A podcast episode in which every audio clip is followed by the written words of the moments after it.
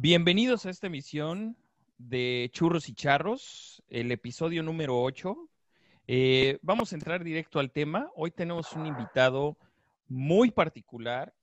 Eh, es una persona que es muy admirada en el medio de la comedia, del stand-up, de los grupos ocultos y de culto del podcast. Y pues nada, vamos a presentarlos. Él es, eh, vamos a presentarlo. Él es Mauricio García, conocido Yeah. como el hombre que viaja en el tiempo del show de Don Peter. ¿Cómo estás, Mao? Muy bien, señores. Sí, Muy- señor. Muy a gusto. A gusto. Desde, desde casa. Desde- Muy bien. Desde mi morada. Hashtag quédate en casa. Permanece en tu morada, hashtag. ¿Sí la aplicas? Normal, Eh, Pues hasta donde se puede, ¿no? Porque está cabrón. Está muy cabrón, güey. Sí, exacto. Entonces en ese momento pues ya aplicas la, la a Susana y ya con Susana. Claro. Yo la verdad es que la aplico más para que la gente a mi alrededor no se saque de pedo. Claro. Porque los primeros días sí salía sin, sin cubreboca porque pues casi no había gente en la calle, pero pues ahorita ya cada vez hay más banda en la calle también muchos están más paniqueados que uno y hay que, pues hay que integrarse, ¿no? Claro. A esta, Claro. sana, ma- a esta sana mamada. Ya empiezan los traficales en el DF, como que Ya, empezaba a tener su encanto un poco, tener así todo vacío y salir a pues estuvo un tranquilo. rato de vacío, ¿no? Fueron casi seis meses, sí, pero ya todo está volviendo y a ver de qué manera se transforma todo, mi estimado. Sin duda un gusto tenerte por acá y Muchas bueno, gracias. pues, Bueno, primero vamos Sí. a empezar con la parte, vamos a extender eh, un poco del el episodio anterior de la historia de Pearl Jam y todo. Invitamos a Mao porque sabemos que él es un fanático recalcitrante del quinteto de Seattle. claro. No tanto, ¿eh? Oye, ya vi el documental de PJ20 y la verdad, PJ20 y sí, sí está ¿Sí como que dan gan- ¿O nada Sí, me emocioné, me emocioné sobre todo por la cantidad de repertorio y de archivo, de material de archivo que tienen ahí, este, ufa. ¿Ya lo viste tú, Sí, Mau, sí está ese? chingón, sí. De hecho, Está creo bueno. que lo vi en el cine, creo que lo pasaron en el cine, ¿no? Yo también lo fui a ver al cine, Sí. sí, señor. Con los sí, 20, sí. con los otros 20 fans de Pearl Jam en una sala de Cinépolis. Ajá, Ahí también. Y todos, todos llorando a moco tendido, eso. como se debe. Así se debe, así se debe de vivir a Pearl Jam. Así es, así es, a moco tendido. ¿Cuántas veces los has visto, Mau? Como cinco. Uf, Ah, mira, pues sí. Y todos aquí en México. Sí, o sea, sí soy Sí, fan. Sí, soy sí, fan. sí eres fan. Pero eres así, fan. pero no me sé así muchos datos y eso como que no. O sea, eres fan de la música, las Ándale. letras y se acabó. Sí, o sea, obviamente sí me sé unos datitos ahí, pero hay una banda que es muy clavada y ya, ya. no No, ya cero, cero, sí, no. Sí, no mames. O sea, yo, yo sí conocí, en esas veces que me fui a formar al Foro Sol, a las Sí. 7 de la mañana, Ah, no. no. sí conocí güeyes bien desesperados, güey. O sea, me tocó, por ejemplo, la última vez que vinieron, Sí. más bien la última vez que fueron al DF, habían unos güeyes que venían como en una especie de tribu, que se habían aventado todo el tour de Latinoamérica. O sea, habían ido al Rock in Rio de Brasil y luego a Lollapalooza de Argentina y luego. Colombia, no sé qué. Pues ya sabes, primer mundistas, ¿no? Claro, Blancos. blanco, Blancos supremacistas, exacto. Sí. Unos Los güeyes que venían están de ahorita ahí en, en el Zócalo, ¿no? híjole, qué Pero, espanto, ¿eh? Las Ay, mismas, las mismas, este, casitas de campaña las utilizaban, pero para seguir a Pearl Jam. Güey, me tocó ver una cosa. Eso sí, Sí. sí es muy de primer mundo y de tercer mundo. Ok. me tocó ver al güey que se quedó al primero, al, al- digamos, al primero de la fila.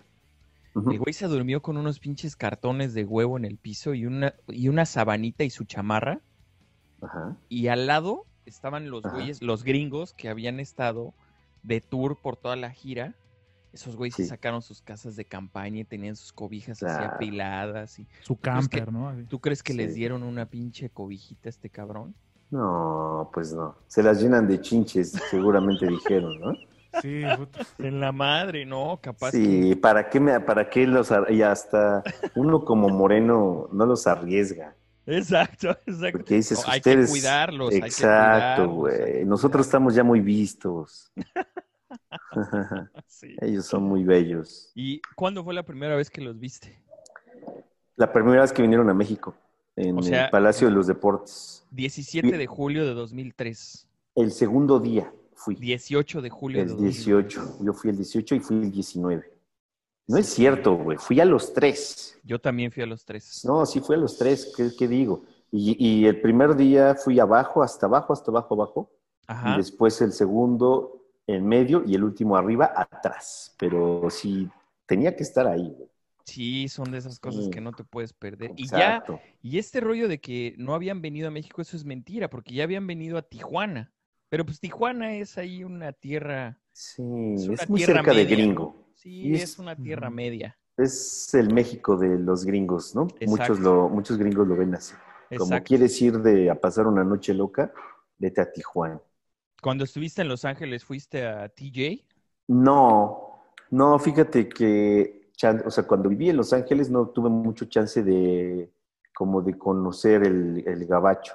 Como fui a chambear, entonces eh, era, era de estar ahí en, en Los Ángeles. Obviamente conocí muy bien Los Ángeles, creo yo, pero justo en esa época me tocó viajar mucho a Estados Unidos, o sea, regresar a México y hacer otro viaje a Estados Unidos también de trabajo, pero haciendo un video.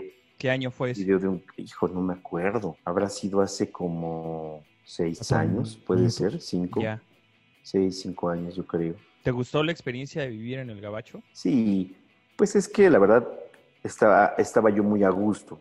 Me, me- el, el varo que me daban me alcanzaba para rentar un departamento en una zona, pues quizá de medio pelo allá en el Gabacho, pero medio pelo en el Gabacho, si lo comparamos con el estilo de vida en México, es, Es- Está, está bien. Sí, claro. Es una Guadalupeín. Eh, ajá, y aparte estaba muy, estaba atrás de los estudios Warner. Ah, Entonces, ya. ajá, son de estas, son de estos como Complejos Lugares- que son como para actores. eso, están- exacto. Sí, ya, ya, ya, ya. Que luego me Gente que trabaja en cerean. producción y... Exactamente. Y que tienen sus alberquitas en medio Claro. y sus asadores. Y que están hechos como para que lleguen ellos a dormir. Y, pero muy amplios los depas, o sea, muy bien. Ahí no la pasamos. ¿Y qué tal el nivel de productividad, mi Mau? ¿Sí se avanza mucho más el ritmo de trabajo y, y la manera en la que se hacen las cosas? ¿Cómo se Ahí en el Gabacho. Sí. Mm, No, porque como era televisión latina, yo no sentí mucho Ya. el... Ah, ya. ajá. O sea, no, no, me, no me calé con los gringos, pues. Ya. Nada más que los jefes eran los gringos, pero era, había mucho mexicano, argentinos, peruanos, había mucho peruano. Ya. Pero Oye. todos muy, pues, todos muy chambeadores, ¿eh? O sea, salíamos Sí, de chambear a las 3 de la mañana casi diario, cuando Mierda. estábamos produciendo programas.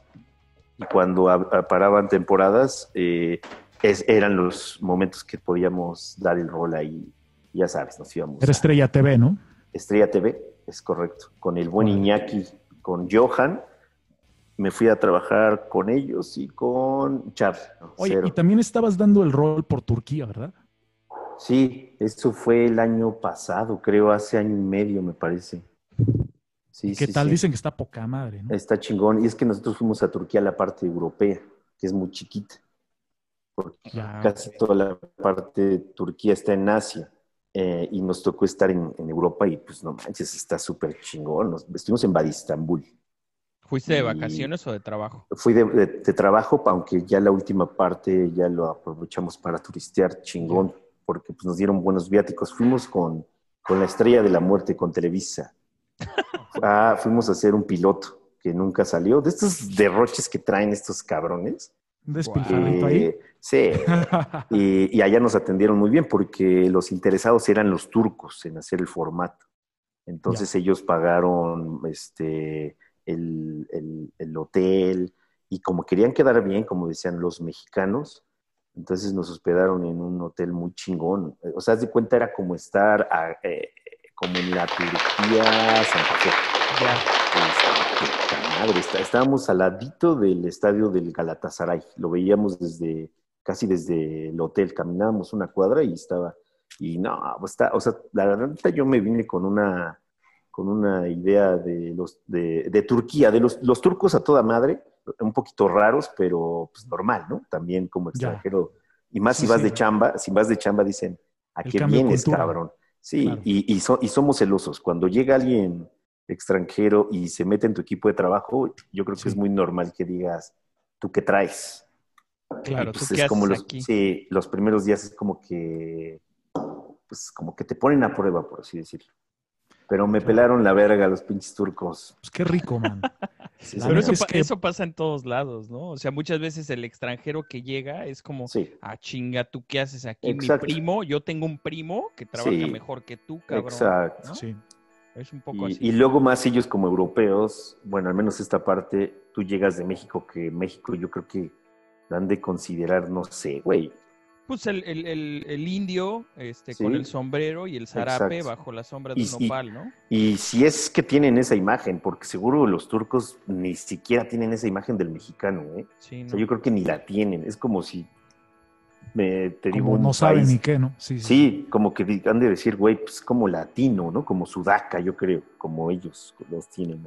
A mí me tocó alguna vez trabajar con, con equipo turco en una producción de, de Ah. Voz México y la verdad sí mucha eficiencia, venían alrededor más de 50, 60 personas de Turquía a trabajar en TV Azteca Ok. y sí muy amables, pero me llamaba la atención, como dices, el cambio de cultura, o sea, no, no hablaban nada de inglés, Claro. pero nada de inglés nivel ni un yes, cabrón, ni Sí. un nada, nada, nada, entonces era bastante compleja la parte de la comunicación y, y, como dices, el choque de culturas, pero qué gozadera que has podido dar el rol por el mundo trabajando. Además, yo te conocí como músico Sí, señor. cuando este, andabas con tu banda haciendo grabaciones en tu estudio, con tu, con tu equipo, Sí. pero ahorita en, tu, en, en lo que trabajas actualmente, que es como escritor, realmente lo único que necesitas es un lápiz y un papel, ¿no? O, o Pues simplemente tiempo para pensar, o si es el viejo oficio de quedarte escribiendo hasta las cuatro. es que de la casi no escribo. ¿Cómo lo vives? no. No, casi no escribo. O sea, sí dedico. Es que siempre he hecho esto. Siempre he hecho Pensar parte de mi música, parte, digo, digo, de mi tiempo lo he dedicado a la música, a generar, digamos, contenido o creatividad y a la Sí. producción. Y lo sigo haciendo. Ahorita estoy trabajando algunas rolas. O sea, sigo haciendo música, solo que quizá esta parte ahorita Sí. se está dando, ¿cómo te diré? Como que tiene un poquito más de difusión lo que estoy haciendo como escritor, pero pues cuando tú me conociste como músico también estaba escribiendo y también estaba en producción. Entonces es algo que no, no he dejado de hacer. Sí, ya monté un estudio un poquito mejor. Eh, ahorita estoy haciendo un par de rolas ahí que pronto tendrán salida en plataformas muy importantes como Netflix. ¿Con Vallarta? Sí, ah, exacto. Y otras por ahí, Uf, en, otras Ese plataformas. proyecto está caliente, suena bien. Sí. suena- Sí, está bueno. Y Oye, como, No, no, no, termina, termina, perdón. no, te digo, como que es eso. Como- Ahorita me han preguntado mucho sobre escribir, pero escribir lo tengo haciendo de años y no lo he dejado nunca, igual que la música y que la producción. Ya. Tú estudiaste comunicaciones, ¿no? Sí, señor. ¿En dónde estudiaste? En el SEC. Ah, ok, ya, ya, ya. Sí, sí, sí. ¿Y, y cómo fueron esa, cómo fue esa, o sea, tú ya eras músico cuando entraste a estudiar comunicaciones, ¿no? Me imagino. Músico, mi músico me queda grande la palabra. Yo creo que soy compositor. Ya. Y le sé a la producción musical porque tuve que chambear y obviamente yo busqué la chamba Claro. eh, con, un, con un brother con el que me topé ahí en el SEC, que él hacía la producción para varios programas de Televisa y me jaló. Y pues ahí crecí un chingo porque mi compañero de trabajo era Hugo Banholz. Ya. Entonces, Saludos a Hugo. Sí, señor. Entonces imagínate estar trabajando al lado de él, o sea, verlo. no es lo de mismo- ¿no? Sí, no es lo mismo verlo a él como profesor que, que verlo en la talacha. Y aprendes son- un putero. Y igual el otro cabrón era un gu- guitarrista mamón y cantaba cabrón. Entonces, pues, ah, o sea, digo, si traes el interés y traes este, la facilidad, por así decirlo, de tener sensibilidad musical, puta, creces cabrón con esos güeyes. Claro. Claro, ellos más como músicos de sesión, efectivamente, tú más desde la parte, digamos, creativa, que también hace mucha falta, ¿no? De repente los músicos de sesión no, no te podemos componer una Claro. línea, nos cuesta trabajo tocar algo que no esté en un papel, ¿no? Pero Claro. bueno, esa parte también creativa e intelectual del, del músico es muy importante, aunque quizá no, no se perfeccione tanto a nivel de, de herramientas o de ejecución, pero creativamente siempre es algo que es un motor, ¿no? Para, para la música en general. Claro. Y bueno, sí te entiendo esto que dejaste la guitarra, la- un poco la música, porque es una Ah. paliza, ¿no? Andar tocando de un lado para otro con tu guitarra y pues, Sí. te, da- te diversificaste y soy testigo de una gran búsqueda que has llevado desde que conociste, me imagino, al Diablito, tuvieron un programa de tele, Sí. este, regresaron, hicieron más programas, recuerdo que también hacían una, un programa allá en, en una terraza del DF con albercas inflables, chicas en bikini, payasos disfrazados, o sea, y después de una larga búsqueda, logras ese balance que, que veo que es muy interesante en el show de Don Peter, que es una complicidad. ¿Qué tan difícil fue llegar a ese punto exacto de, de comunión con tus seguidores? ¿Tardaste mucho en la talacha de, de- de desarrollar la idea? ¿Cómo la echaste a andar? ¿Fue de un día para otro que dijiste ya la verga? O... Este, pues Nel, o sea, la neta es que si estás en la talacha diario, diario, diario, pues los chances se te presentan. O sea, si no estás Sí. ahí como que persiguiendo el, el hueso y tratando de pagar la renta, pues te vas a atorar. Claro. Y como te digo, pues, o sea, yo creo que tengo cierta habilidad para componer, para producir hasta cierto nivel la canción. Por ejemplo, ustedes saben que esta, si haces una maqueta en Logic o en Cubase y después se la pasas a un, como, como hemos, trabajado, Mitsuo, Sí, eh, te la paso a ti y ya hay, hay momentos donde yo ya, mi ejecución de la guitarra ya no alcanza para lo que tengo en la, en la imaginación. Entonces, este, sí. eso, eso, eso es lo que, por ejemplo, en, en la música es lo que yo hago, ¿no? Hasta cierto nivel llego y ya busco amigos talentosos. Igual escribiendo creo que me pasa lo mismo. Y el show de Don Peter es eso, es ese diario, diario, diario de estar conviviendo con, con muchos amigos y, por ejemplo, la alineación de Don Peter, que la principal que es el Diablo. Vallarta y yo, ajá, Diablo, pues Vallarta, nos qué llevamos muy bien. Entonces, Puta, sí. estas mismas pláticas que tenemos en el show de Don Peter las tenemos desde hace años atrás. Y, Claro. lo único que, que fue es que Nacho, el productor, nos mandó un video de, de un podcast y, y vimos esa, esa plática y dijimos, güey, este, si nos ponen una cheve como siempre y nos prenden un micrófono, pues no necesitamos ni hacer una escaleta ni decir nada, porque pues así son las pláticas entre nosotros con el micro o sin el micrófono. Creo que eso es parte de como que del encanto, porque Es verdad, ¿eh? Sí, sí, sí. no, no tenemos, o sea, no tenemos ni tiempo para grabar, ni, o sea, me refiero a tiempo como de, hay que grabar. Producir. Ajá, sí, sí. O, a- y- o- o a- o sacar temas, algo así. Pues es, la, es la plática del día. Sí, aparte a mí, a mí lo que me, lo que sí me gusta un montón es que todos estos temas del clasismo, del racismo, de la situación política, de cómo la división del país está como está, Es muy son temas sutil, que- ¿no? Cómo se exacto, son temas que involuntariamente alimentan la conversación del, del podcast, del show de Don Peter, ¿no? Con o sea, humor, cabrón. con humor y aparte pues con una, con una visión que, que, que ya de alguna manera Sí. eh, pues está ahí afuera. A mí, por ejemplo, me decían, es que Andrés Manuel está dividiendo el país. No, lo que pasa es que él nada más levantó la tapa, Claro. pero el país ya estaba dividido. O sea, Sí. los fresas y los nacos ya Claro. existían antes de Andrés Manuel, nada más que ahora pues les puso otra etiqueta, les puso otro nombre, pero ahora ya es mucho más visible entre los que trabajan y los Claro. que están en- recibiendo dinero de Andrés Manuel, ¿no? Entonces, creo que esta parte de este humor involuntario que existe entre, entre la gente de Frena y la Ah. gente de, de la señora de los quesos panela y todo esto, pues alimenta La señora del tambor, güey. La loca del tambor. La güey. loca del tambor, güey. Es horrible. Pues alimenta directamente la conversación del podcast, ¿no? Y eso Claro. como que nutre un montón el, el pues el contenido de, de- del show de Don Peter, ¿no? Por cierto, les recomendamos mucho meterse a los exclusivos. Están, la verdad, sigue la fiesta ahí gracias. muy rico. Ahí sigue la fiesta. Sin preocupación, es como un aftercito, ¿no? Claro. Como un aftercito. Recientemente, no sé, la plática que tuvieron con el médico este, que atendía a los papás Ah, de López claro. Obrador, muy, muy Pues interesante. es el ¿no? médico de cabecera de en algún tiempo del presidente. de Andrés Claro, Fue- también. Y lograr Todavía ese lo sigue encuentro. viendo, creo. Ah, es sí. que el hijo de- del doctor trabaja con nosotros. Manuel. Órale. Sí, sí. Es el director de fotografía de varias cosas que hacemos. Entonces, eh, ya lo habíamos comentado y, y como él sabe más o menos las formas que tenemos de tratar los temas o nuestra forma de ver, digamos, estos temas a veces tan difíciles de llevar, ¿no? Como Puta. es la política y todo esto.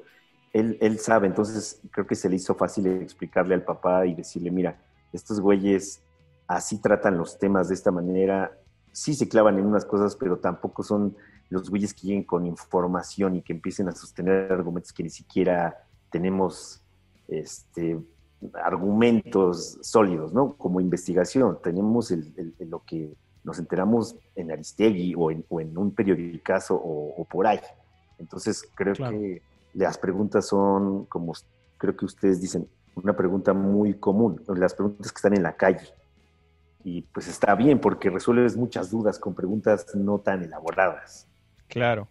Que aparte, como que cuando, yo me acuerdo que cuando tú siendo podescucha de convoy, Ajá, como lo es uno, sí señor. este, me acuerdo que insistías, ¿no? Ah, estaría bueno que Arturo Rodríguez fuera y de Sí, repente claro. cae, güey. y de repente él también encaja en el grupo, o sea, como en el, en el club de Don Peter, Claro. Encaja en esta idea y en esta forma de ver las cosas, Sí. y fue como una fusión Muy bien padre, interesante. bien cabrón. rica. Bien Claro. padre, güey. porque al principio como que nunca, o sea, más bien, nunca se sintió como que Arturo Rodríguez dijera, puta, ¿qué estoy haciendo entre estos Claro. cabrones? Nunca se sintió eso, ¿no? Entre Entonces- tanta desinformación, cabrón. Exacto. Exacto. es que es la verdad. güey. Exacto, sí, pues es que así, Sí. así actuamos muchos. O sea, Claro. a- muchas veces vemos las noticias y ya con las noticias nos quedamos o con la nota que de repente Ajá. salió por ahí, pues con eso te quedas y dices, pues ya. Pero ya, te- lo malo es cuando esas notas te hacen soberbio. claro, Porque si te fijas ahí, el, el- ahí- el que eh, sabe de todo. a eso. Entonces, güey, ya, y luego, como decimos, y pasa mucho, lees el encabezado, no profundizas y no buscas la, la noticia que complemente eso que estás viendo, porque al final Claro. de cuentas son puntos de vista de seres humanos. Claro, Cada uno ve las cosas desde su punto de vista. Por más que estés parado en el mismo lugar y hayas visto el accidente, pues el, el de Amores Perros, ¿no? Se ve muy distinto desde las, las distintas tomas, y es el mismo accidente. Entonces, pues eso pasa muchísimo y te lleva a la soberbia. Dices, güey, yo estoy súper informado y los demás son los pendejos automáticamente. claro, claro, Entonces justamente. también, sí, so- sí. entonces nosotros también creo que sí vamos de nuestra manera soberbia como todos, pero cuando te enfrentas con, con alguien que sí investiga y alguien que sí va a la fuente, pues te encueras. Entonces está poca madre tener a alguien así que, que, pues que nos haga no nada más sentir a nosotros este, como totalmente ignorantes, sino también a mucha gente que nos está escuchando. Y ese es como el propósito de, a ver, cabrón, ¿tú crees que sabes? Pues a lo mejor no sabemos mucho. Pues sí, claro, claro. Pues casi, poco- casi ya Arturo Rodríguez es de la alineación oficial, ¿no? Sí, Sí, ya el máster es, el máster es este, pitereño. sí, Nacho. Nacho es el productor. Él no sale productor. nunca, ¿verdad? Sí, sale Sale de repente. poquito, de hecho, ¿no? salió, Sale en un, ajá, salió en, en un par de exclusivos, porque él trabajaba en TV Azteca y nos contó de unas cosas que vio por allá. Ah, lo en- del Zócalo, lo de, Eso. lo de la explosión del 15 de septiembre. Exacto, él estuvo ahí, Mm. cabrón. Yo, yo también, yo tengo Sí. familiares en Morelia y Ajá. Uf, este, qué fuerte. uno de ellos, uno de ellos estuvo ahí en, en la explosión y Ajá. sí era una cosa de, de locos, güey. O sea, sí era una cosa de, de ver piernas y ver brazos por doquier. güey. Sí, fue un desmadrote, un desmadrote que aparte el gobierno de, de Morelia y por ende el que aparte era del PRD, creo que era Leonel Godoy, el gobernador, una cosa así, Ajá. este, taparon todo, güey. Todo, todo, todo taparon. A mí me pasó Sí. en Morelia una cosa súper, súper extraña, porque yo viví en Morelia unos meses, Ajá. porque yo estaba haciendo prácticas eh, profesionales en una pastelería en Morelia. Ok. Y en, en una Navidad, la Navidad siguiente, Ajá. creo que era 2014, 2015, una cosa así, en la, afuera de la casa de mi abuela se robaron el coche de mi papá y apareció eh, al día, eh, esa misma noche, mi, mi tía fue a dejar a mi hermana al hotel. Y esos güeyes que se robaron el coche iban manejando el coche de mi papá. Ah, no mames. Y entonces mi tía los empieza a perseguir, un desmadre. Resultó que uno de esos güeyes era policía. Y nomás por andar en el pedo, Se se les robó. hizo fácil, se lo robaron y ya. Y ya después apareció, ah, no, sí, lo tenemos, no sé qué. Mi papá ahí tuvo que dar una lana. No, eran, eran unos tiempos bien pesados, en Morelia. Calderón. Bien pesados. Recién Sí. entrado, ¿no? Calderón. No, ah, no, no, no. ¿no? No, no, no, ya estaba Peña Nieto. 2000. Peñito. 2000, Ah. 2012, 2013. Dos- sí, por ahí. Pe- O sea, esa Híjole, transición Qué Calderón. años Peña, ciegos, ¿no? Esa década Sí, perdida. mames, Yo recuerdo la primera vez que, bueno, la vez que conocí a Peña Nieto fue, fue en una, en un evento, yo iba como Ah, ¿lo músico de, conociste? de lejecitos, ¿no? Era un evento de líderes del futuro, en el cual yo iba acompañando a una cantante. Ájale. ¿no? O ¿Quién? sea, pero- ¿Qué pero cantante? No recuerdo bien, se llamaba Majo. Majo. Pero era una chica así, súper nice, bonita voz, era todo perfección y me, Claro. me habían llamado para acompañarla en el piso 51 de la Torre Mayor. Ah, que se le el llama club. los el Club 51. Ah, 51. era El Club de, los gente grandes poderosa. eventos gente- musicales, claro. Gente poderosa. Digamos que es un club exclusivo para hombres, como le dirían hombres de negocios, ¿no? Ah. Este, y pues es un, un- un- una sala tipo y hay un biblioteca, piano ahí, ¿no? Hay un como piano de una, cola muy una bonito. mesa de billar y un Tienes piano. vistas de toda la ciudad. Entonces Claro. era un evento, era 2010, por ahí antes de que entrara Peña Nieto, ya estaba, el- ya estaba como que escalentándose la campaña. Ah, Y, y el discurso, el evento principal, digamos, el headliner era Peña Nieto. Entonces hubo música, hubieron palabras, hubieron cócteles, hubieron, hubo champaña, hubieron aplausos y, que, y aterrizó el helicóptero de Peña Nieto en, en Ah, el no aeropuerto de la. Torre Mayor. Bajó escoltado a la perfección con un traje, ya saben, siempre muy alineado, con su copete así Claro. Perfecto. cuidado hasta el último detalle.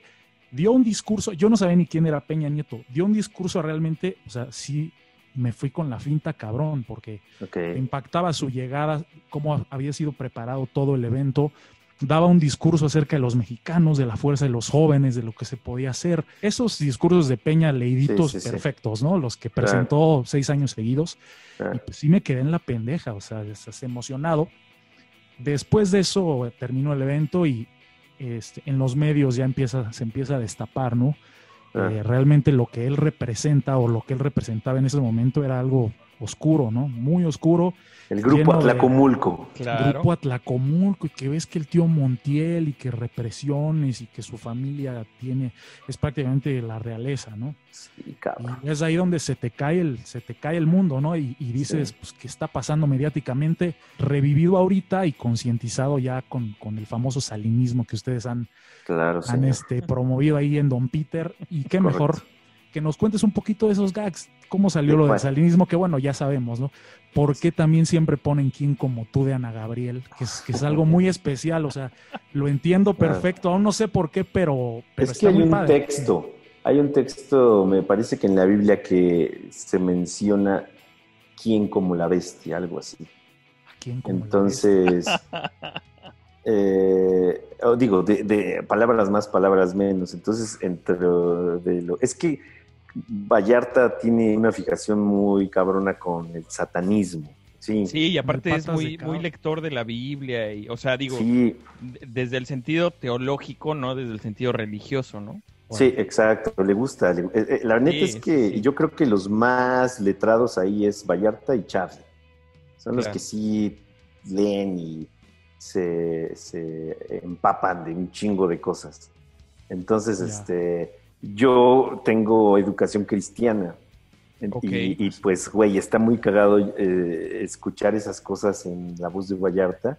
y pues como yo medio le sé y, y, pues se escucha muy blasfemo ¿Ah, sí? andar hablando de cosas que para muchas personas es como, pues es sagrado, eh, llevarlas a lo más cotidiano y, y- y decir cualquier pendejada encima de eso, es, es, es, es por eso. O sea, es así como de, de- él, él- él leyó un texto y, este, y, y ya de ahí salió de quién como Belial, ¿Quién quién como como, la- la bestia, algo así Ah, decía. Belial. Y pues se supone que pues, para nosotros el o sea, Satanás en- encarnado en estos momentos es Salinas de Gortari. Carlos Salinas de Gortari. Entonces, este, cuando, cuando se recuperó Vallarta del COVID, Ujú. eh, Ajá. empezamos a decir quién, y vino esta plática de quién como, previo al COVID, de quién como la bestia y no sé qué, y dijimos, güey, creo que lo dice, este, quizá la canción de Ana Gabriel fue Ah, sí. inspirada en, en- en- en este texto, ya nos cagamos de risa.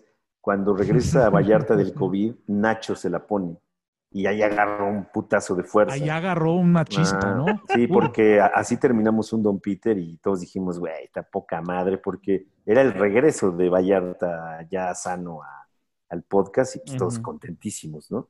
Órale. Sí, de hecho, de Este- hecho Vallarta dice, ¿no? Que hay una, que están en pláticas con Netflix para que Ana Gabriel aparezca como al final. O un, tra- o un, o un transvesti. Sí, Ajá. sí, Eh, estaba al de esas los dos, sí. créditos, ¿no? Sí. Aparte está bien buena la rola, güey. Entonces, las que hay un buen de versiones buenas y, Sí. Y no mames, Es un poderosa, hook, esa es canción muy es poderosa, Poderosa, güey. claro. Sí, y pues ya es nuestro, hasta, ah, bueno, al menos ahorita es nuestro El himno. himno. Sí, digo, no, no lo hemos promovido nosotros tanto, más bien la gente lo agarró. gente. Sí, exacto. Es el Y culto, eso es lo es el chingón. culto de Don Peter. Eso es algo bien chingón, güey. Oye, y otras, otras fusiones que también están interesantes que, bueno, no Ah. pude verlo ahora que estaba en el exclusivo, pero al parecer hay unas entrevistas del Diablito, ¿no? Con, con amigos suyos. Sí, ya van a, o de hecho hoy sale el promo. Hoy sale el lo promo. Estuvimos, sí, lo estuvimos trabajando desde hace un mes y medio más o menos. Ah, se va a estar bueno. Sí, y lo estamos cuidando, eh, porque nos vamos a ir ya casi todo exclusivo. O sea, Ya queremos todo. hacer, sí, queremos hacer un canal. eh, exclusivo. ajá. Exclusivo de, Sí. de- de contenido de, del Don Peter Crew. Ajá. Qué bueno, oye. Y, y, por ejemplo, cuando en tus épocas de Motel Diablito, sí, que tenías un montón de invitados y había bandas y había artistas que iban y todo. Sí. Y había unos que encajaban muy bien como en la dinámica del Diablito Show y de Motel Diablito, sobre todo cuando estaba en MBS. Seguramente había personajes que decías, madre mía, güey, ¿qué están haciendo estas personas aquí? ¿O por qué invitamos Claro. a este güey? O algo que nos puedas contar de eso. alguno que haya estado como incómodo. Que te haya "Puta, impactado, algún invitado. no sé, Algún algún- invitado, o sea, un invitado que te haya impactado, que digas, no mames, qué bueno estuvo esto, Ah, este güey tenerlo aquí, qué joya. Claro. Otro que Ah. digas, puta, qué güey tan detestable. Ok. Que me haya impactado así chido fue, creo que cuando fue Marcelo Ebrard y cuando fue la esposa de Emilio Azcárraga. Wow. Porque nos dejamos ir, como no teníamos una línea, en ese tiempo le preguntamos a, a Marcelo si iba a legalizar la mota, porque ya traíamos estos temas desde hace rato. Ya. Entonces, este, y él nos dijo que sí. Y para, y para los tiempos de Motel Diablito creo que fue, estaba arriesgado. Ahorita ya no pasa nada. Pero, y, y la, la esposa de Azcárraga, este, pues le entró poca madre al desmadre. O sea, dijo, Michelle, güey, ¿no? Sí. eh, no me acuerdo cómo, ¿Cómo se, se llamaba? llamaba. Michelle, no sé qué. Tiene una, La primera una esposa, ¿no? eh, una güera muy guapa. sí, sí, sí. Ella iba a promover el- el- lo del ácido fólico. ¿Qué tal? eh? en las embarazadas. Y, y entonces le presentamos un personaje que según no había consumido y, y ella se empezó a cagar la risa. Entonces ese tema tan, tan, tan delicado, por así decirlo, lo tomamos, no de desmadre, pero lo tomamos pues casual, ¿no? Ya. Era un niño que no había tomado ácido fólico y que le decía, oye, yo ya no Ah. tengo, ya no tengo cura. O sea, ¿qué, qué puedo hacer yo, güey? Y, y ella dijo, pues sí, güey, tú ya. Entonces el chavito decía, no, pues ya me chingué. Y ella se empezó a cagar de la risa, pero, pero ella lo tomó muy bien, güey. Entonces el tema como que lo alivianas, ya no lo santificas el tema. Porque ya Ya. sabes, se habla de ciertos temas donde hay que ser siempre muy serio, muy serio y muy correcto. Entonces, no lo aterrizas bien, o sea, no lo haces humano el tema. Y, y ellos dos creo que fue de lo, de lo más chingón que tuvimos en, en el motel, porque pues eran entrevistas inesperadas. ¿Qué tal que, qué tal que para la para la campaña de Brad para la presidencia te vuelve a llamar un candidato presidencial? Puta. Y- Yo creo que ya ni ¿Crees, se crees alguna vez llevar a algún político o ahí sí ya no te metes, Mau? Pues queríamos conseguir al hijo de Azcárraga, pero ahorita ya con la serie esta de HBO, digo de Azcárraga, de de Salinas. Salinas. Ajá. Bueno, Y- que yo ya la estaba viendo, ¿eh? Yo la estuve viendo esta semana Serie. y Ah, no sale nada de ese güey. Ah, no, o sea, yo no la he visto. No, no, no, no No. sale nada. De hecho, haz de cuenta. Nexium es una Ajá. cosa que creó Keith Ranieri Ajá. a partir, ya sabes, ¿no? Sus Sí, cursos sí, de sí. superación personal y tal y tal. Pero la que sí está bien metida, que se hizo celebridad y que luego ya después desarrolló problemas de anorexia y demás, es una chica que salía en Smallville, Allison Mack, que era como la güera, la güera que salía en Smallville, que era como la, la novia de Clark Kent o la amiga de Clark Kent después de Ah, ya. esa, güey. Esa es la que sí se metió hasta las manitas y de hecho la marca. es- está muy, está muy chistoso porque la marca con la que, con la, vaya, con la que marcan a, a las mujeres que entraron a esa, a esa madre, a ese culto, Ajá. tiene las iniciales, digamos, horizontalmente Ajá. son las iniciales de ella, pero verticalmente son las iniciales de Kid Ranieri. Wow. Es una madre ahí súper. Está- pues es una secta, es muy humano, es lo que decíamos. Pero ese güey no sale ahí. O sea, No eso le puede llegar a Claro. quien sea. Claro, Ya. por supuesto. Ese güey no sale ahí. No sé si, digo, piensa mal y acertarás, ¿no? Sí. Pero, por ejemplo, ese güey nada más sale un momentito, o sea, como, como siendo parte de la narrativa de las personas eh, con poder que llegaron a entrar a ese, a ese desmadre. O sea, Sí. nunca, nunca mencionan que él fue parte de algún, este, digamos que dentro de la pirámide él fue parte de los de arriba. Él, de hecho, eh, aparece como en varios, en varios cameos, pero como Ah. siendo parte de- los, de los instruidos. Estaría bien interesante que lo llevaran, ¿eh? Uy, imagínate. A ese Sí hay cabrón unos sí- videos, porque él ha aparecido en distintas ocasiones. Yo recuerdo haberlo visto alguna vez en YouTube o algo así, hablando de algo. ¿no? Creo que por medio del Ay. diablito lo podríamos conseguir, porque el diablo se lleva bien con Ludvika. ¿Qué Entonces tal, sería, sería, No, sería una ya estás con güey. la, sí, estaría chingón. Y estás con la primera dama. Sí, exacto.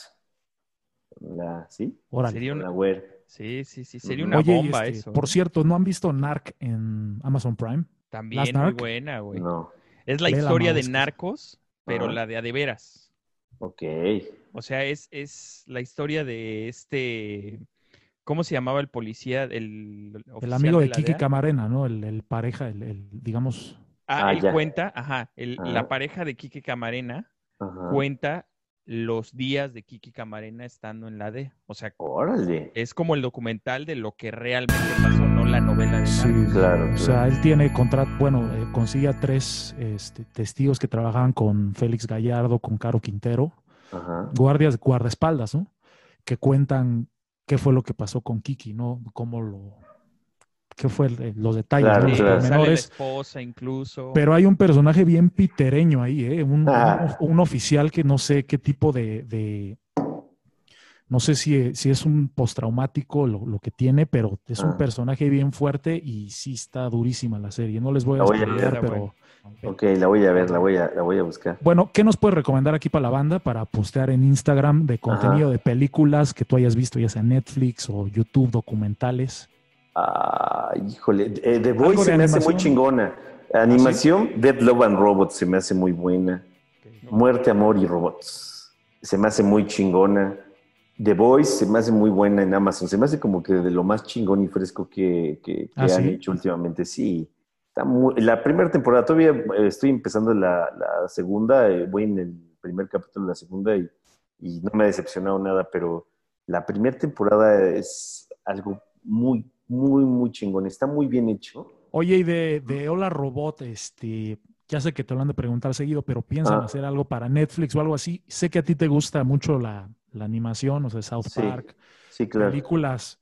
¿Te gustaría incursionarle ahí también, por ese lado? Pues estaría muy chingón, pero, pero fíjate que está muy apañado ese business. Lo ¿Ah, tiene, pues sí, o sea, obviamente las casas productoras que, que le producen a ellos son las mismas que le producen a cine y es rara vez dejan entrar a alguien, pues como ya sabemos, ¿no? Igual en la industria musical, al Claro. deporte, a todo está súper mega apañado. Sí se puede, pero llega a ser desgastante. Entonces, por eso nosotros estamos ahorita tratando de hacer las cosas Desde muy su lado, in-house, desde su trinchera. hasta donde podamos. O sea, tenemos animadores muy buenos que sí podríamos hacer una caricatura. Ahora hay que conseguirles sí. el presupuesto para, para pues, que se claven, no sé, medio año dibujando y animando. Claro. Ya estamos haciendo cosas animadas, pero para clientes. Ahorita Ya. estamos haciendo cosas para Cinépolis, para algunas fundaciones. Y, este, y son cosas animadas y están muy bien hechas, pero están pagadas. O sea, no sale de... Y Ah, todo lo ya. que estamos haciendo nosotros en Hola Robot viene de la entrada de, de los suscriptores y inversión nuestra de la bolsa. Claro. Pero imagínate estar sosteniendo cosas que no sabes si van a... Está cabrón. Entonces, por eso Sí, sí. vamos avanzando muchísimo más lento que estas casotas productoras que en un año te hacen dos series, todas de la verga, porque así les gusta trabajar a ellos. Vas Ajá. al cine y ves pura pinche basura que ellos hacen, pero pues así les gusta, ¿no? Ya cada Claro, quien sí. hará y cada quien entregará cuentas a nuestro Señor Jesús algún día. Digo, Vamos a cambiar un poquito de tema. En tus años como músico, eh, por ejemplo, con Marianne, con... Ajá. Yo, yo encuentro cosas en común. No Sí. toques la herida, güey. No, pero, pero- No, Mariana está vivo. Yo encuentro cosas en común con, con todas estas bandas que de repente, pues se creía mucho en el proyecto y de repente, pum, desaparecieron por alguna otra razón, ¿no? En mi Sí. caso, pues yo con mi banda, pues, la verdad es que éramos buenos músicos, Sí, no éramos buena banda. O sea, no éramos buenos como miembros de un grupo. ¿Por qué? Porque todo el mundo tenía cosas distintas en la cabeza, menos. Y el único que tenía en, en su cabeza como querer vivir de la banda era yo. ok. Entonces, yo, en mi caso, pues yo me salí y decidí optar por otro camino, que fue el de la gastronomía, ¿no? Claro. Me metí a estudiar y demás. Y este, y, pero por ejemplo, en tu caso, Sí, hablando esto de, de los apañes, ¿no? sí. O sea, hablando de cuando tú te topas con estas mafiecillas que en la música pasa un montón, ¿no? Que si los fobias y que si los cuates que arman fobia, que también armaron moderato y que también tienen no sé qué, que un management y tal. Y que si la banda de los caifanes que conocen, que son los de la barranca, que siempre está ahí Federico Fong en todos los proyectos y que, ¿no? Claro, o sea, todo es...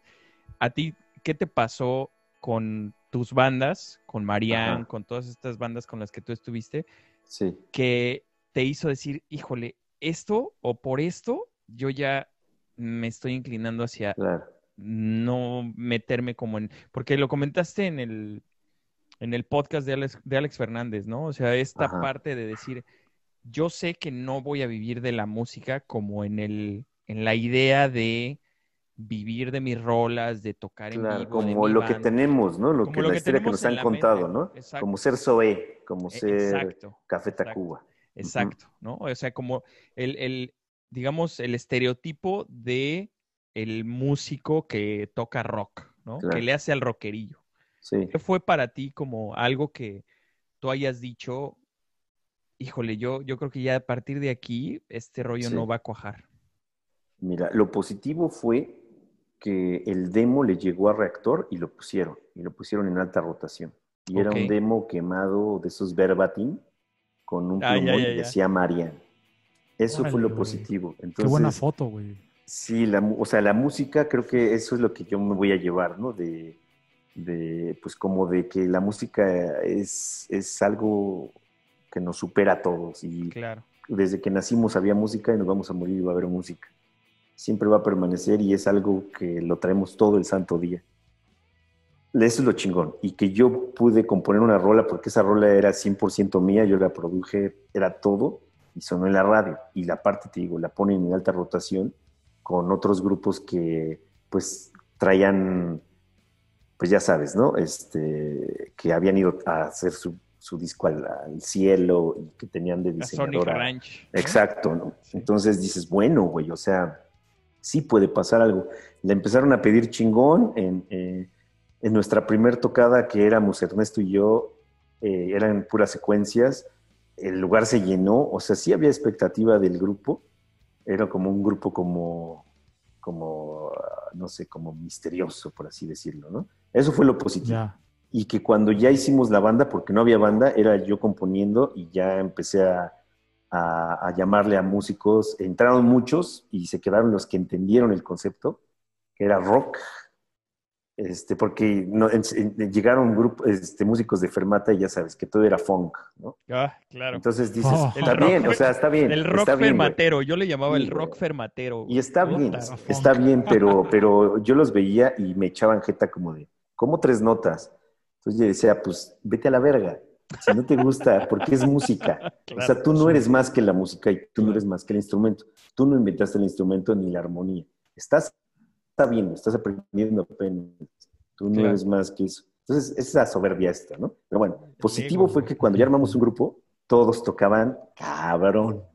Entonces sonaba gordísimo el grupo en vivo. Eso fue lo positivo. Sí. Claro. Lo, lo- lo malo fue que cuando ya tratamos de convertirnos en un producto que ya dijimos, ok, ya hay que mandar a remezclar esto, ya hay que hacerle portada, ya hay que ver un manager y todo esto, llegamos a un par de disqueras y pues ni siquiera escucharon el disco, güey. Nos vieron llegar y dijeron, pues, o sea, hay mucho más, más guapos que ustedes Claro. como los Dynamite, como, Los Dynamite. Ben- como Bengala, como estas bandas. Son más guapísimos. Son muy guapos, güey, ¿no? Sí. Pero la verdad es que en- en- la- lamentablemente yo no les he escuchado una sola canción que la gente la haya adoptado, que, que la chifle. Claro. Entonces yo ahí veo, ahí veo que la verdad, pues son un, un platillo muy bonito, que se ve muy bonito y cuando lo pruebas, pues es mejor ir a comer un pambazo a la esquina de la mitad de Claro, precio. totalmente. Es que está cabrón. creo- sí, y yo creo que en sí nosotros sí fuimos ese pambazo de la esquina que sí llamó la atención y que el sabor estaba rico. Claro. Solo que ya para entrar a ser mainstream, pues ya no cumplíamos con estos este, requerimientos. Estatus, digamos, ¿no? Exacto, ¿no? No, no, ten- no éramos güeritos, no teníamos, nuestros amigos de la infancia no habían estudiado en, en estas el escuelas. Inumic, Exacto, ¿no? Que donde vienen Ah, sí, todos sí, Y, y, y- fue eso. Y también internamente, como el proceso de Mariam fue de sonar muy rápido en reactor, o sea, les digo, eran, yo tenía dos canciones y sonamos con una, entonces, este, en- internamente creo que fue una mala información para los integrantes porque todos dijeron, güey, yo también tengo una banda y yo también puedo hacer mi banda, entonces nunca se consolidó como grupo, fuimos cuatro solistas queriendo hacer este, nuestro concepto y, y cada quien se fue por su lado, o sea, como que al final de cuentas era de, pues sí soy músico de Mariana, no soy de la banda de Mariana Claro. Ya. cada quien hizo su proyecto, pero pues la, la verdad es que sí me puedo carcajear de que nadie logró lo que se logró con María. Entonces también es otra vez atacar la soberbia, tanto la mía como la de esos cabros. Claro. Fíjate, Es lo que pasa cuando, cuando la música llega a los escritorios, ¿no? A mí, dentro de mi Sí. experiencia, sí me ha tocado presentar a veces proyectos y se nota a veces, porque la chamba de AIR yo creo que es muy buena, que te paguen, no Claro. sé, 40 mil, 50 mil pesos.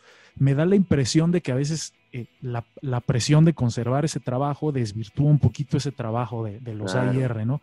Aparte que se artistean un poco porque tienen la adulación que a veces tiene un artista que esté en un Pues sí. escenario, ¿no?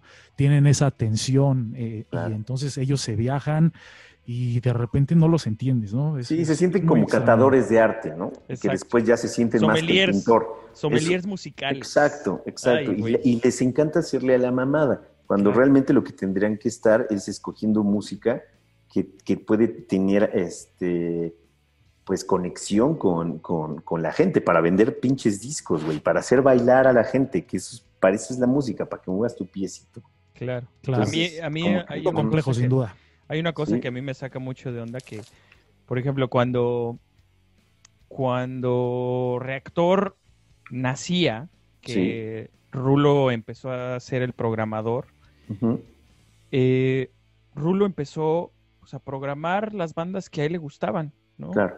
Y eso, pues es válido, ¿no? Sí. Pero de repente decir, solamente yo voy a tocar las rolas que me gustan a mí Sí. y eso va a dictar el camino de la música en el país o en la Claro. ciudad donde yo esté, Sí. es como, ay, güey, ¿no? Y, Claro. y muchas veces las cosas de repente se, se, se ven desde otra perspectiva ya cuando estás ahí, ¿no? A mí me Claro. tocó, por ejemplo, a mí los Dynamite me cagan, siempre me han cagado. también. Rey Pila, puta peor, A ¿no? mí también. Pero Bengala, por ejemplo, a mí sí me gusta, me gustaba.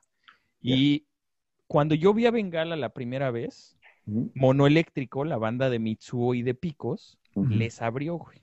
Esa fue la primera vez que yo. Y cuando vi a Monoeléctrico primero dije, estos güeyes tienen que estar ahí arriba. O sea, estos Claro. güeyes, esta banda, digo, más allá de internamente si se llevan bien o mal, si el proyecto está bien o mal, lo que sea, la banda sonaba, ¿no? Y le peleaban a la Era banda. Foxito, ¿no? Precisamente, era un poco, Pues, tenía ese tinte era funk. Fermatón, pero- fermatón. Sí, Fermatón. pero muy de los Screaming Headless Torsos, por ejemplo. No Muy- los topo. Ajá. muy de, muy de funk, pero guitarras distorsionadas, Ok, pero, ok. ¿no? O sea, Y estaba bien para esa época, ¿no? y estaba, bien para estaba esa bien. época, ¿no? Sí. Pasado el tiempo, Pero estaban feos. sí, Exacto, sí, Eran, eh, somos exacto, feos, somos exacto, feos. exacto. Somos sí, feos. ese es nuestro feos. pedo. O sea, no lo queremos decir. Estamos Exactamente. Es que es ese rock. Exactamente. el- El arte en México, para que triunfe, tiene que ser o de ricos o de palancas. Es correcto. ¿no? Bueno, O el sea, arte y otras cosas. bueno, el fútbol. Claro, claro. eh, uh, varios podcasts también. claro, Pues queremos claro, venir más claro. para acá. Claro. Y a mí alguna vez me tocó el año pasado, hace dos años. Yo tenía un amigo aquí en Nueva York que tenía, que estaba empezando a hacer como un internship, como un, este, pues sí, un interinato en una compañía disquera. Y resultó que la compañía disquera, uno de los AIRs que ganaba, güey, 12 dólares la hora, que para lo que se gana aquí es nada, Sí, el güey conocía a Rey Pila. ok. Ay, entonces, ah, pues va a venir Rey Pila a Nueva York. bien. Y entonces anuncian en Convoy que Rey Pila va a venir a tocar a Nueva York. Entonces yo los voy a ver. Todo el mundo viene emocionado porque Rey Pila y no, y, y- y de repente seguí sus redes y no, a nuestro viaje a Nueva York, pinches fotos así, ya sabes, ¿no? Fotos Sí. de Nueva York, en Nueva York, en el, en el verano de Nueva York, Claro. todo casi bien cabrón. Güey, 10 personas había en el show. Claro. Siempre 10 va a haber personas. eso. Siempre 10 iba a personas. Pero regresan. ¿Cómo les fue? No, poca madre, la Claro. gente increíble. Claro. No mames, güey. Es que sabes que las bandas de rock se la han pelado ahora también con la muerte momentánea, el coma del rock y la, Pero aún así. el así, gobierno del reggaetón, puta. el Sí, rock. pero si tocas Hasta chido, esos llamas la sí. atención, ¿eh? O sea, puedes ir con flauta peruana y armar una fiestota. Sí, Es verdad, ¿eh? Eso sí. Totalmente, Y, y- y- y si no hay, y si no conectas, o sea, ve la, ve la inversión que les meten a estas bandas. Nosotros trabajamos con un, con un, un cuate que era editor y, y traía el, el concepto de, de ventilader. Ok, Él, era, él era eh, es- sobrino del director del canal. Nosotros, a pesar que ya sonábamos en reactor, Sí. ahí lo firmó Noisla. De Ah, Mijangos. fue, ajá, y fue a decírnoslo como en la cara, como de, A miren a- hasta dónde voy yo, o sea, miren a dónde llega mi música y mira a dónde llega la, la tuya. En ese momento, ahorita yo los veo a distancia y digo, bueno, pues jamás pasó nada con su grupo, ¿no? Pero Claro. también dices, güey, en el momento esas son pastillas muy amargas que dices, güey, qué cabrón eh, son las palancas, porque le pasaba lo mismo, lo ponían a tocar en el Vive Latino a las 11 de la mañana y también eh, pues, publican que, güey, y, y fue llegan con, y andan con su brazalete de, de- Ay, de de- ¿no? del hospitality todo el día atrás y tú no. Y entonces en ese momento ellos te dicen, ya ves, güey, tu pinche música este, está toda culera y yo estoy muy cabrón. Nos tocó tocar en un música para los dioses, algo así se llamaba, Ajá. y nos fue muy bien. Nos fue muy bien porque también traíamos todo a este encanto de Motel Diablito. Entonces, pinche árbol, pinche tal, pero a pesar de eso, la gente eh, se la pasaba bien. Entonces, Claro. había algo, había algo positivo, te digo, es en lo, dentro de lo positivo. Y por más que a mí me digan, ay, pinche ardido, ¿no? Porque, puta, de muchos, en muchos circulitos, eh, cada vez menos, o- o- o- pero los tengo muy claros, me dicen que soy un pinche resentido, que soy... Ah, ¿no? claro. Claro, porque Pero- tú no le pegaste y Claro. ellos sí. Ah, Pero pues Entonces, es que son, es como le pegas, ¿no? exacto, pero también yo en, en el fondo digo, güey, pero yo no dejo de chambear. Claro. O sea, ellos iban por fama, ellos iban porque, por sus tenis, ¿no? Por sus tenis y Ujú. su playerita que se vieran muy bien. Yeah. Y, y- y invertían su tiempo más a lo mejor meterse al gym y en irse a una estética. Y que está bien, ¿eh? Porque al final de cuentas tú como público volteas a ver y dices, órale, esos güeyes traen muy Pues buen sí, look. es, es- es parte, es parte de una imagen. Es el show, parte- es el claro, show. Claro, pero, claro, claro, pero le invierten mucho a eso.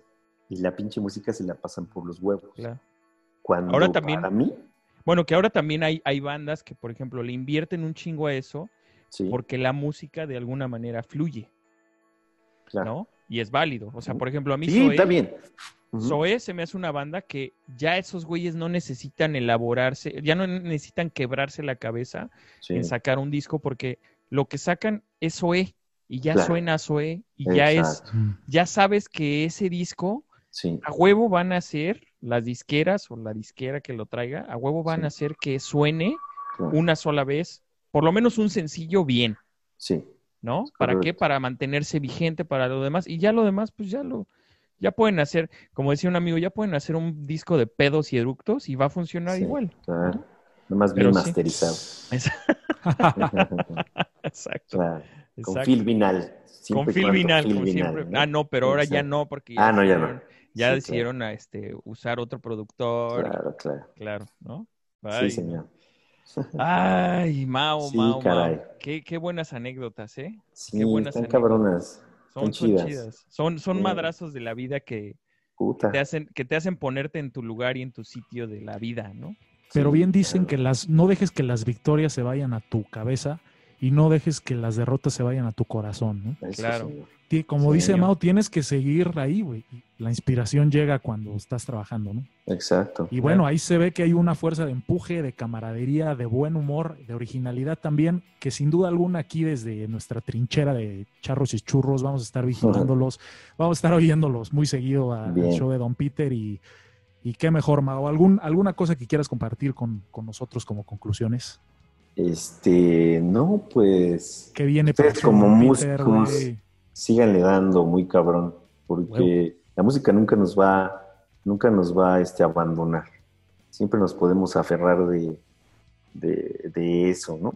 Ya sea tanto escuchar como a algún grupo o, o- o a mí lo que me encanta es agarrar sesiones viejas de Cubase o de Logic, abrirlas y, y escuchar mis demos. Puta, para mí eso es neta, literal, viajar en el tiempo.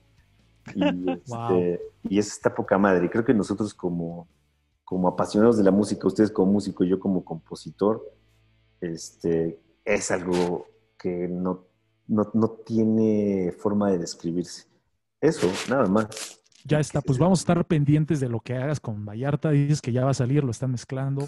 Sí, este, sí, eh, eso y otras cosas. Sí, vienen ahí otras cositas, tanto En con a Vallarta música, como... ¿no? Sí, también vamos a empezar a hacer algunas cosas como medio Tiny Desk. En, eh, en- Oh, ya, ya, en- ya. Padrísimo. Sí, y, y como tenemos cerca mucha comunidad musical, pues este eh, va a ser sencillo. Y obviamente le vamos a meter humor, vamos a tratar de, de mezclar y pasarla bien, así a, a grandes rasgos. ¿Alguna conclusión, mi Serge? Pues con esto nos despedimos. Muchas gracias a Mao García, el hombre que viaja en el tiempo. Eso. Sí, Muy bien. Qué chido. Muy bien. Bueno, pues nos despedimos. Muchas gracias a todos por escuchar. Saludos a la banda petereña. a huevo. Y pues hay unos vidrios, ¿no? Ya están. Vámonos. Vámonos. Bye. Cuídense. Bye. Bye.